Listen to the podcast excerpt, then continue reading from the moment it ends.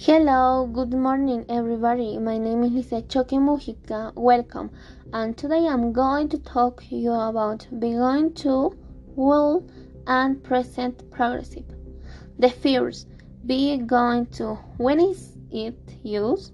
It's a term that used in English to talk about the future. Is it is used to express future decisions and plans a structure for affirmative sentences. Subject plus verb to be plus going to plus verb plus complement.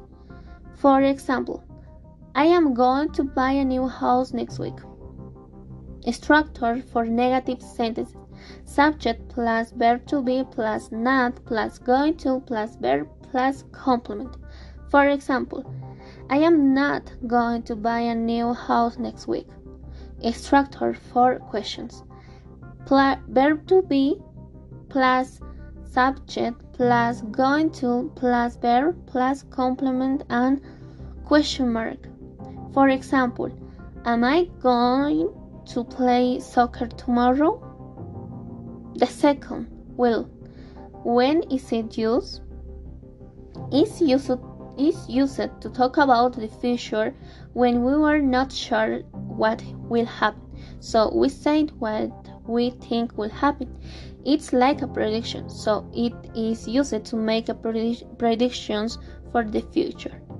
Structure for affirmative sentences. Subject plus will plus verb plus complement. For example, I will dance in the theater of La Paz City. Structure for negative sentences. Subject plus will not plus verb plus complement. For example, I will not dance in the theater of La Paz City, or I won't dance in the theater of La Paz City. Structure for questions. Will plus subject plus verb plus complement plus question mark. Will I dance in the theater of La Paz City? The third, the present progressive. When is it used? It is the verb tense that we use to express actions that are carried out at the moment in the which they are mentioned. Structure for affirmative sentences. Subject plus verb to be plus verb plus ing plus complement. For example, Maria is cooking dinner tomorrow.